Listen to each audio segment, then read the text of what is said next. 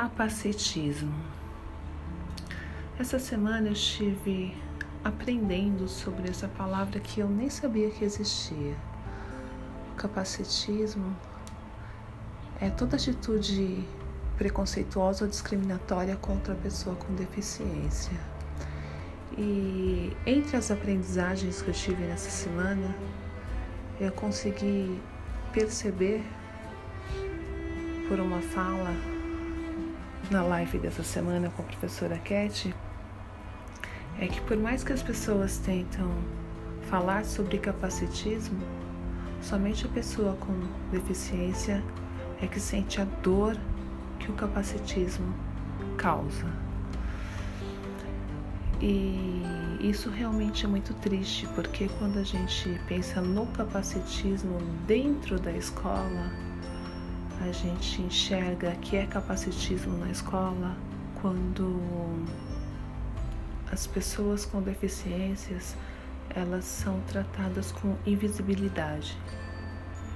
Elas são tratadas de uma maneira que as reduzem a uma incapacidade de conseguir fazer algo no mesmo nível ou padrão de um outro aluno, de um outro educando. E eu consegui ver pelas atitudes até mesmo dos meus colegas em conselhos, em reuniões, que de modo geral as atividades que são desenvolvidas para os alunos com deficiência são atividades muito simples, bem simplista, bem basiquinha que nivela todos por baixo, para que entreguem algo feito e tenham uma atividade para ser contabilizada. De modo geral, isso é muito comum, isso acontece muito mesmo.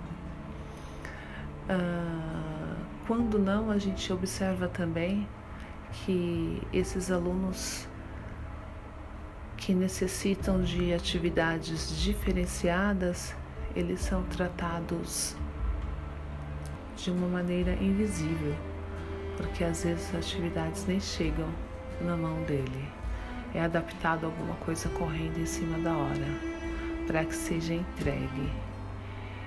E ou não quando essa quando a pessoa com deficiência ela tem alguém que está junto com ela que cuida, que auxilia e o próprio professor acaba não falando com essa criança, acaba não falando com esse educando, acaba se, se dirigindo apenas à pessoa que está ali para auxiliar a criança.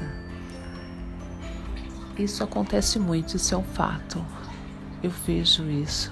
E infelizmente, às vezes a gente enxerga que as pessoas elas acabam não tendo a capacidade de tentar entender o outro e fazer algo diferente para mudar toda essa situação.